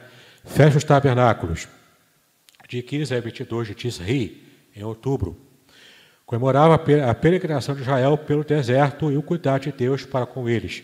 regozijavam-se pela contemplação das, pela complementação das colheitas, enquanto celebravam a festa também. É? Então, aqui você vê nessa imagem, você vê aí as cabanas, a festa das cabanas, ou tabernáculos. São cabaninhas que cada judeu monta todo ano e durante a, as festividades de Sukkot, que é tabernáculos, eles ficam, eles fazem refeições também fazem cultos ali dentro e debaixo da cabana, dentro da cabana, para relembrar também o modo na época que eles ficavam no deserto vagando apenas no tabernáculo. Ainda dentro da festa Sukkot, você vê aí essa moça, essa menina com o lulave e o etrog. Lulave é um fecho, é um feixe de, de ervas, né, que, de, de palmeiras né, também, que tem inclusive palmeira ali, e o etrog é esse, é esse limãozinho que eles usam também para estarem celebrando a festa das cabanas. Nessa segunda parte aqui, que eu já eu expliquei bastante na época de Levítico, né, quando eu dei aula de Levítico. Mas aqui eu estou retomando aqui os tipos de sacrifícios, que são os holocaustos, que é a oferta queimada totalmente, sem aproveitar nada para o sacerdote ou para os levitas, queimava tudo. A oferta de manjares, que era uma oferta de comunhão e ação de graças. Você tem também uma imagem aqui é, mostrando como que era feita o olá, que era a oferta de holocausto. Nessa imagem grande, você vê o cordeiro sendo preparado ali, um cordeiro já sendo queimado no, no altar, e na imagem menor você vê aqui a preparação dele numa mesa anterior. A oferta de manjares é essa aí, ó. É feita com grãos, flor de farinha, incenso, pão cozido sem fermento e sal também. Né, você pode ver depois, quando eu disponibilizar o PDF da aula de hoje, lá no grupo você vai ter acesso a essas imagens aí para poder perceber. Nesse caso é o Minha, né, que é a oferta de manjares. Oferta pacífica. Oferta de comunhão com Deus e de ação de graça também. E oferta pelos pecados para a expiação dos pecados também. Era geralmente essa era a oferta oferecida no dia do Yom Kippur. Então você tem aí Zevá, Shelamim, que é a oferta pacífica, também com sacrifício de animais. No próximo aqui, Korban Hatat, a oferta pelo pecado, que esse tipo de oferta era feito no dia do Yom Kippur, uma vez por ano. Por fim, a última oferta, a oferta pela culpa, expiação de pecado contra Deus ou homens que admitem compensação. Ou seja, se eu pequei contra Deus e o pecado que eu fiz permite compensação, eu posso então fazer essa oferta pela culpa. Se eu pequei contra algum outro irmão, eu vou reparar esse meu irmão que eu, que eu estive criando algum problema lá com ele, e então eu faço uma oferta depois, além de reparar o irmão, eu faço uma oferta no, no tabernáculo, lá no templo, para poder é, pedir perdão a Deus por ter também afrontado alguém, tá bom? Nessa imagem aí você vê, você vê o Corban a chama, que é a oferta pela culpa também, com o sacrifício de cordeiro, tá ok? Aqui você vê normalmente a Bíblia Sagrada, o livro base, claro que as imagens eu peguei da internet. Né? Como é que está o nosso horário aqui? Vai dar meu dia já. Alguém tem alguma pergunta? Deixa o microfone chegar aí. Oi, deixa chegar ali, peraí, está chegando.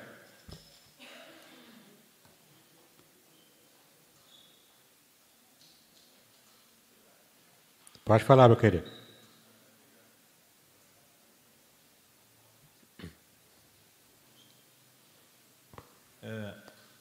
Ouvindo? Sim. É, a primeira, não sei se é uma pergunta, mas, mas assim, tirar uma dúvida minha da interpretação.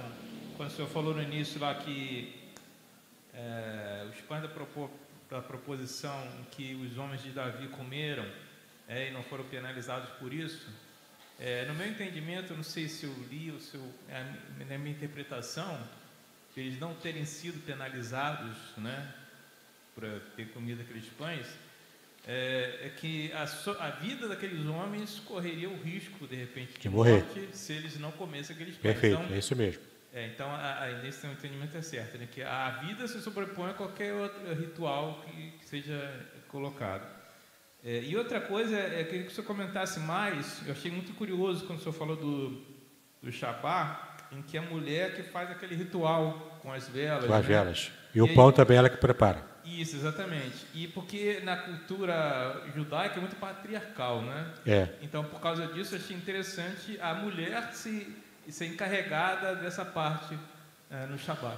Desde o começo, quando você compara a cultura de Israel com as culturas pagãs antigas, lá do entorno de Israel, né? Lá, até Canaã mesmo, né? antes de Israel eh, chegar a Canaã. Os povos pagãos. Ah, mas Israel é, é patriarcal.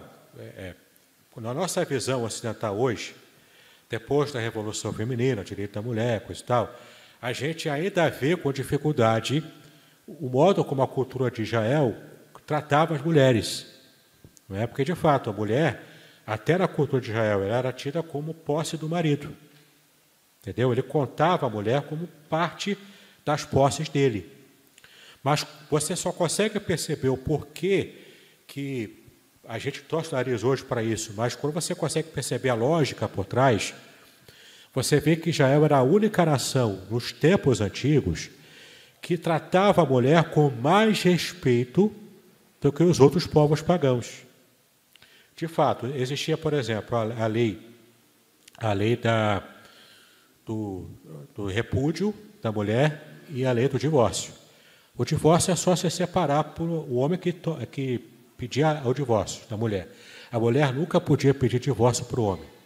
É sempre o homem para a mulher. E, a Bíblia diz, inclusive, que se, a se o homem achar algo indecoroso na mulher, ou seja, algo feio, algo que, que ele julgasse feio, né? A mulher deixou, deixou queimar lá a comida. Para ele já era motivo de separação. Entendeu? Ela não podia dar esse mole, digamos assim. Para a gente é estranho entender isso. Mas quando você leva em conta os povos pagãos, o modo como eles tratavam a mulher, eles tratavam com menos, muito menos respeito. A proibição, por exemplo, da lei de Moisés, para o homem não ter relações com a mulher na época da menstruação, era para a saúde dela e para o conforto dela. E o homem, nesse momento, tinha que se refrear dos seus desejos para poder respeitar a mulher nesse período. Entende? Isso na cultura pagã não existia. Não existia. Então, a, a- a lei judaica ela tinha esse tipo de cuidado, especialmente com as mulheres. Você conhece o texto Provérbios 31.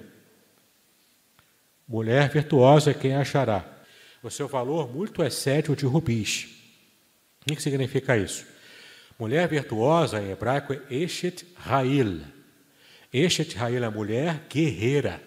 Ha'il é, é uma palavra que é usada para soldados do exército, que são viris, que são fortes. Portanto, mesmo na cultura judaica antiga, a mulher virtuosa ali não é apenas a mulher prendada, dona de casa. O contexto ele fala que ela é prendada e dona de casa. Entende? Mas a questão ali é o seguinte: é a mulher que é guerreira, que é forte porque é guerreira. Não é apenas uma mulher que faz tricô e crochê. Entendeu?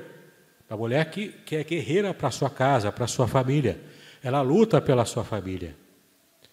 Então, a visão que a Bíblia tem da mulher está muito à frente quando comparada com os povos pagãos da antiguidade. E é injusto a gente querer comparar a visão que temos hoje, no século XXI, no mundo ocidental, com a visão de, de, de 6 mil anos atrás, no mundo oriental. É injusto. Entendeu?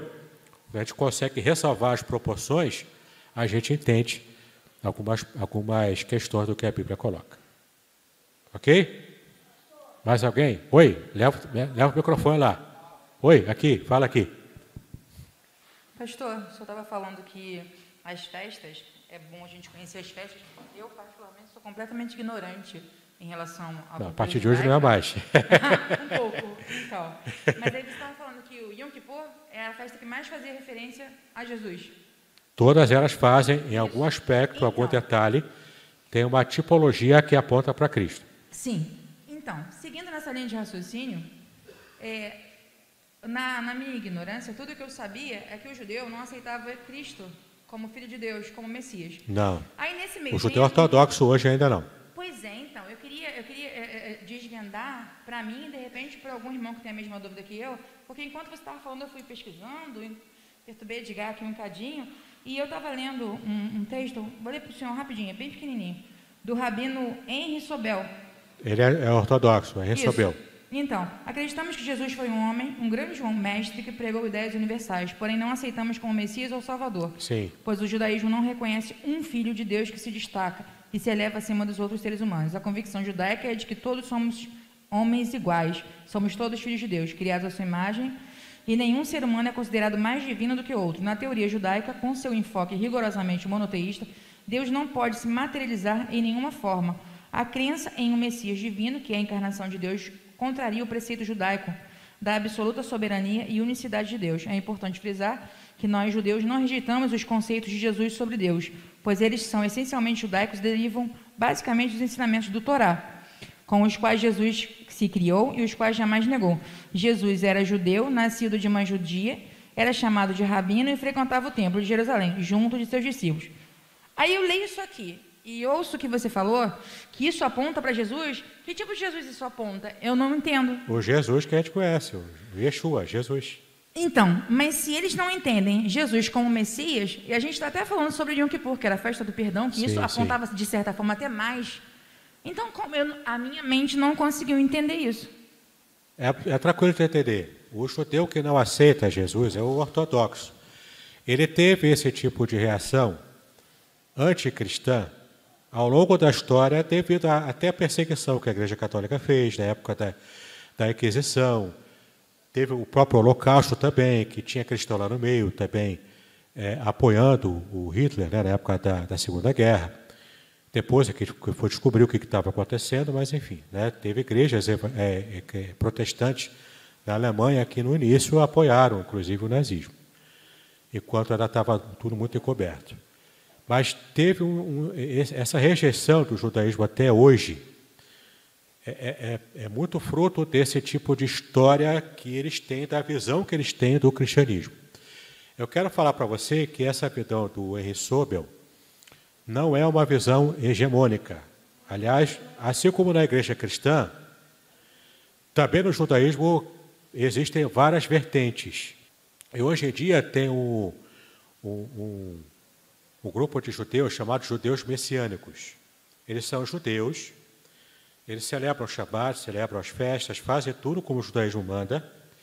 Só que além de fazer todo o ritual dentro do judaísmo, eles acrescentam no próprio Shabat, no nas próprias festas, acrescentam as partes do Novo Testamento, que em hebraico é chamado de Brit Hadashah. Eles acrescentam ali as comemorações e as alusões ao Messias, a Cristo, é, complementando com o Novo Testamento, lendo em hebraico. Entendeu? Então, até até uma piada dentro do judaísmo que eles falam, que é o seguinte: para cada seis judeus reunidos, existem sete opiniões diferentes. Porque é um erro tanto eles olharem para o meio evangélico e achar que o evangélico é tudo universal do reino de Deus, é um preconceito, não é? É também um erro e um preconceito nosso, por desconhecimento, achar que judeu é tudo igual. Não é. Tem grupos dentro deles. Dentre esses grupos tem os judeus messiânicos, que aceitam Jesus como Messias, percebem todas as referências proféticas e o, e o seu cumprimento direto em Jesus. E esses são os judeus messiânicos, são aqueles que são hoje os evangelistas de judeus ortodoxos, inclusive lá em Israel. Tem grupos de judeus messiânicos aqui no Brasil. Se você procurar na internet, você vai achar vários cultos que transmitem, inclusive, o, o Shabat, a cerimônia, as pregações, fazem vídeos, fazem tudo. Tem grupos aqui que fazem isso. Inclusive no curso que eu lancei, que é o curso A Trindade Revelada na Bíblia Hebraica, a minha base de pesquisa na época que eu fiz o curso é totalmente é baseada nesses judeus messiânicos, tanto nos Estados Unidos quanto aqui no Brasil, que têm as suas formas diferentes de interpretação, inclusive trinitarianos. Judeus que conhecem hebraico, que têm toda a sua liturgia judaica de culto, que são trinitarianos, creem no Pai, no Filho e no Espírito Santo. Que por desconhecimento a gente acha que não existe, mas existe.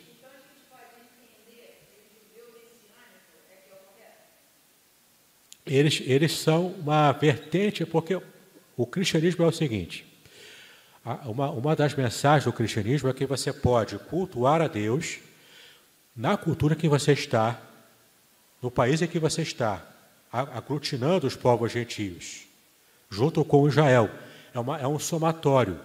Não se exclui Israel e não se exclui a cultura dos gentios. Se junta. Israel precisa quebrar o seu preconceito e entender que Israel precisa dos gentios para poder completar o que o Paulo chama de o templo, a plenitude dos gentios, é isso. É quando os gentios vão estar entendendo e se aproximando de Deus através de Cristo, junto com Israel, somando esforços. Os gentios precisam de Israel para poder ter um parâmetro de como se servir a Deus, porque o próprio Jesus era judeu. Agora, os judeus precisam dos gentios para quebrar esse ranço esse sentimento de exclusivismo que eles têm e poder enxergar o Jesus que os gentios conseguiram enxergar antes deles. Entende? Então, Israel e gentios têm que andar juntos. É só você ler Romanos 11 que você vai entender. Eles fazem parte do único povo de Deus, compondo esse reino de Deus. É, tudo, é todo mundo junto. É um povo só que Deus tem. Entendeu? Oi? Espera aí, microfone, cadê o microfone ali?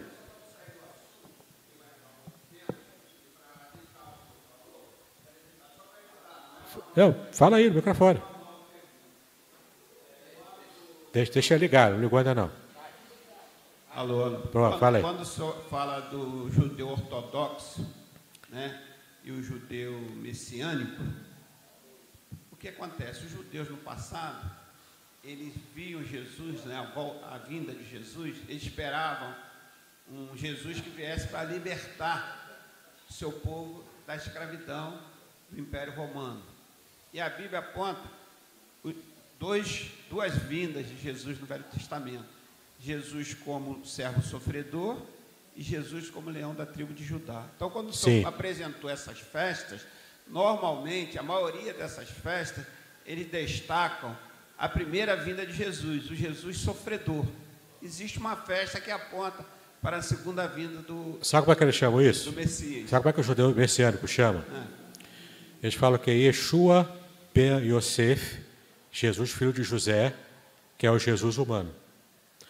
E depois eles falam para outra dimensão do, do Yeshua, que é Yeshua ben David, que é o Jesus filho de Davi, que é o Jesus Messias, o Jesus messiânico que inclusive quando o século de Jericó gritava Jesus, filho de Davi, ele estava ali fazendo referência ao Jesus messiânico, demonstrando já a fé que ele estava tendo antes mesmo de ser curado por Jesus. É por isso que quando essas festas apontam para Jesus, né? Pentavita é Jesus messiânico. Esses judeus ortodoxos, eles não reconhecem o Jesus, não, não conhece. né, servo sofredor. Não, não. Eles esperam o Jesus é. que virá, é.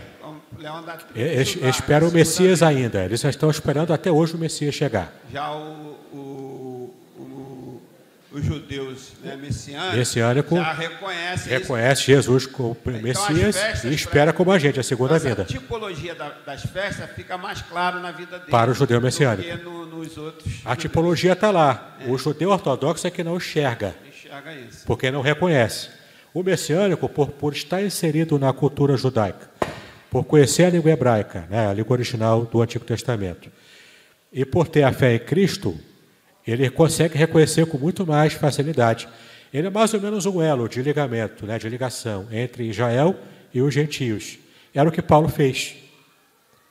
Paulo era mais ou menos esse, essa figura do judeu messiânico hoje, que é o elo de ligação entre o judaísmo do primeiro século e os gentios, que era uma novidade na época, né, a, a aproximação dos gentios à fé judaica. Ok? Oi? Pediu aí? Depois a seminarista aqui. Ninguém quer almoçar hoje, vamos lá.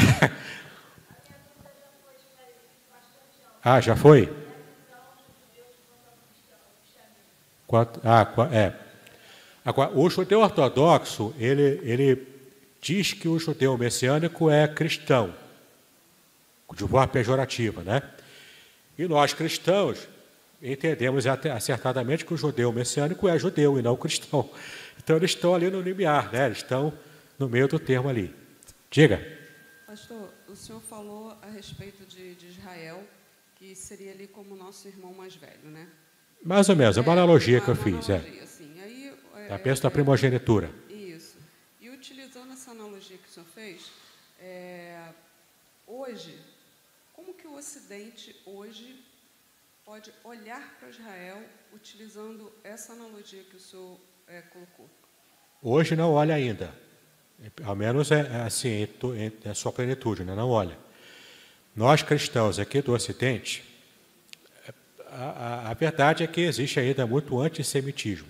O antissemitismo, para quem não sabe, é, é uma espécie de racismo contra judeus, específico para contra judeus. O racismo é de modo geral, né, para cor negra, para pardos, para asiáticos. Né? O racismo é qualquer situação de raça. O racismo aplicado ao judeu tem um nome específico, que é antissemitismo. É anti, que é contra, e semitismo, que é contra a raça semita que a, o judeu é da raça semita, assim como o árabe, assim como também outros povos ali do entorno são semitas. São de fala e também de etnia semita. Então, o que acontece? O antissemitismo hoje ainda existe nos meios cristãos, é, no meio cristão e, e, e, europeu, ocidental, de modo geral. A gente ainda tem problemas com, com enxergar o judeu como alguém que pode também estar nos ajudando a compreender a própria Bíblia. Porque se você parar para pensar, a Bíblia inteira, de Gênesis a Apocalipse, foi escrita por judeus.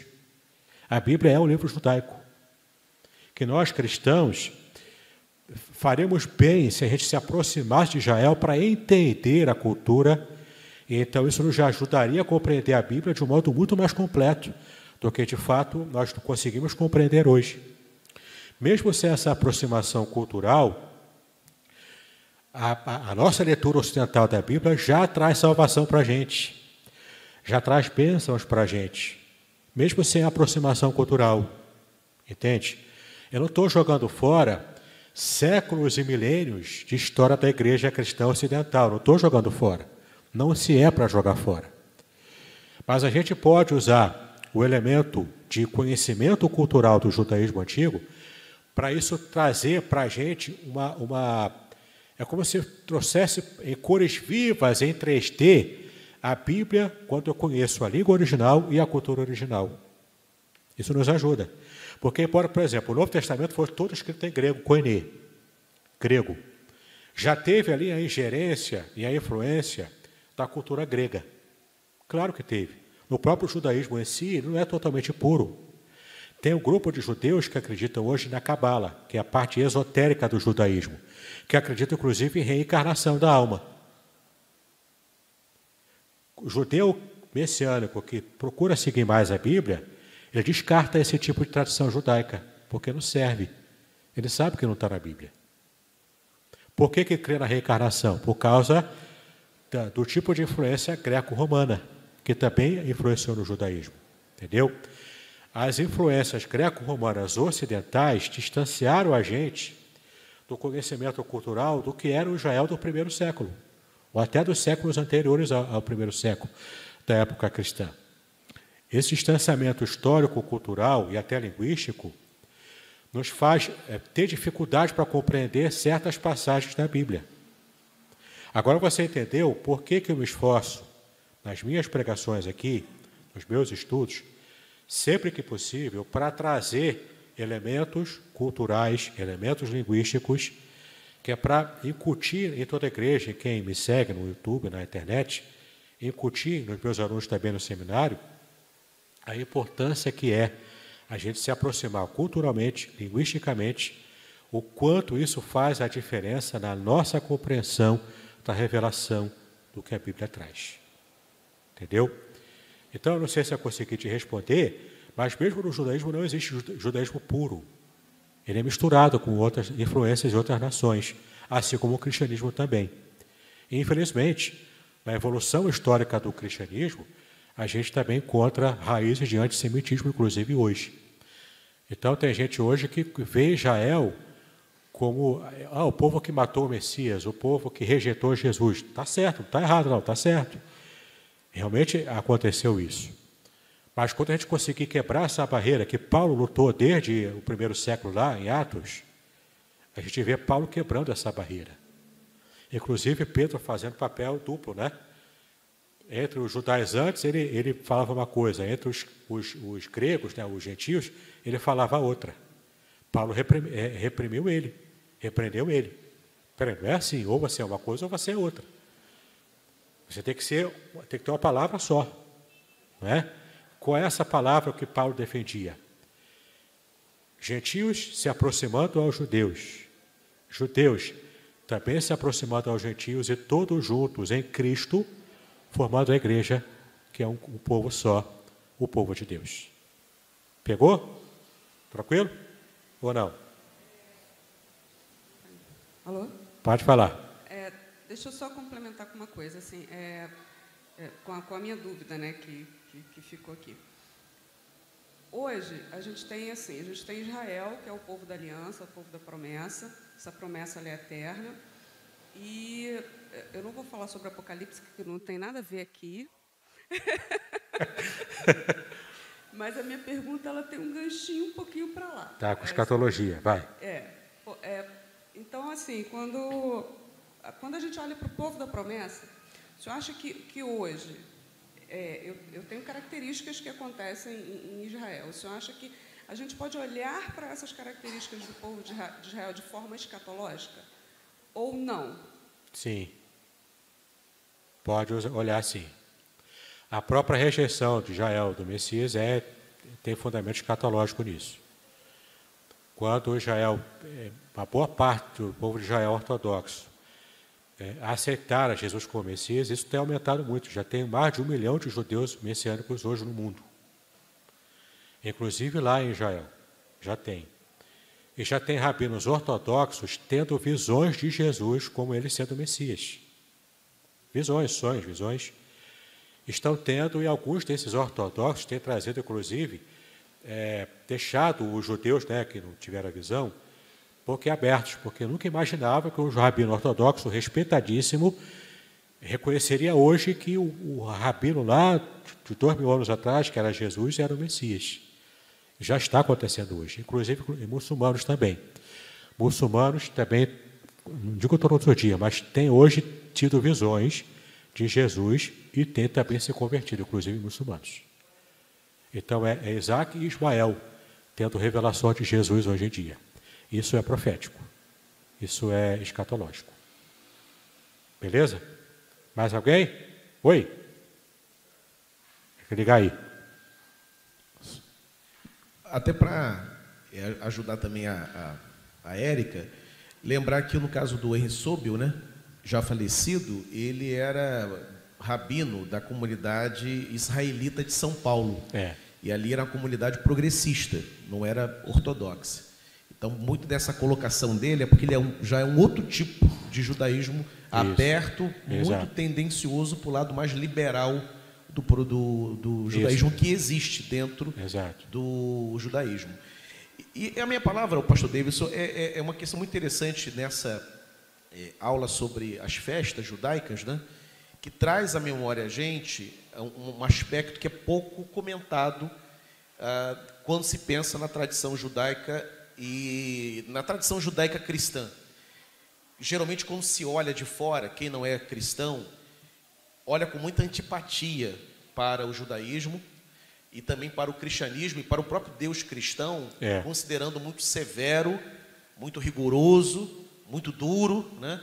E quando você olha com cuidado o Antigo Testamento, é o oposto. Você tem ali as repreensões é de Deus, Deus amoroso, é. as, exortações, mas o que você encontra é um Deus amoroso e um Deus festivo. A religião Sim. judaica, ela é, essas festas são festas solenes, claro, mas ainda assim são festas Sim. com apelo à alegria, com apelo ao dia da redenção, né, à colheita, as primícias. Tem muita dança, muita música, muita, muita comida. dança, muita música. Então, na verdade, o judaísmo, assim como o cristianismo, o chamado é um chamado para alegria, para celebração e para festividade.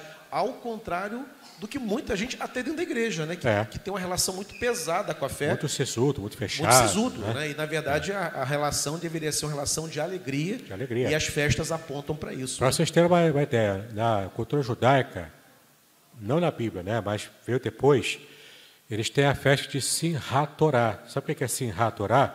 Simchat é, é é a alegria da Torá. Ou seja, eles celebram o recebimento da Torá por Moisés, lá no, Monte Sinai, e fazem festa por causa disso.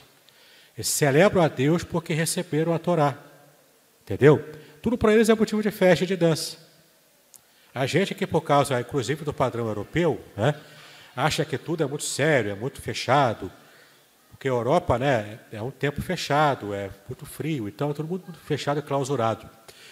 Não, a, a- a festividade judaica demonstra essa alegria por cada elemento e até cada detalhe da história religiosa de Israel, o que é muito interessante para a gente também.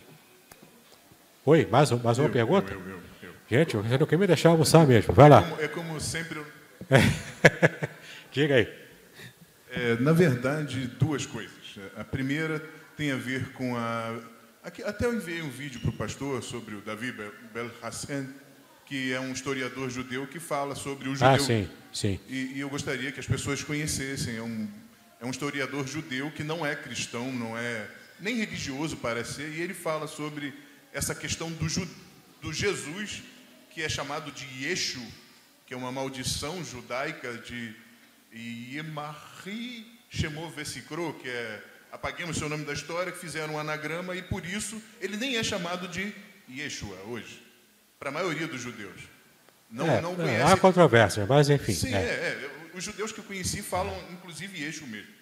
Os poucos que conheci, não conheci, não se referem a ele como Jesus, não gostam. Nem do nome, não falam. Porque fala essa coisa do Sos é cavalo e Sus é porco. Ah, mas isso é bobagem. Isso é- eu sei, mas não tem base nenhuma isso. dessa né? gente que enfia na cabeça. Misturando o grego, Não, não, não, aí, é, não, nada é, a ver. Não, é. não funciona pra gente. Misturando grego com Tem que fugir disso. É. Mas o que eu gostaria de falar não é exatamente desse, não. É da questão da novilha de deze- ah, número 19. É, é uma Novilha vermelha. novilha vermelha que está lá sobre. é, apesar de não estar no, no livro de Levítico, é, é uma referência à purificação feita através da morte e, e- e queima total dessa. Eu gostaria que o pastor falasse sobre isso. Tá, isso aí é- era o costume na época do tabernáculo e depois do templo, que se tinha uma, uma novilha vermelha, toda vermelha, toda de, de cor, a, a cor do pelo é toda vermelha, parda, né?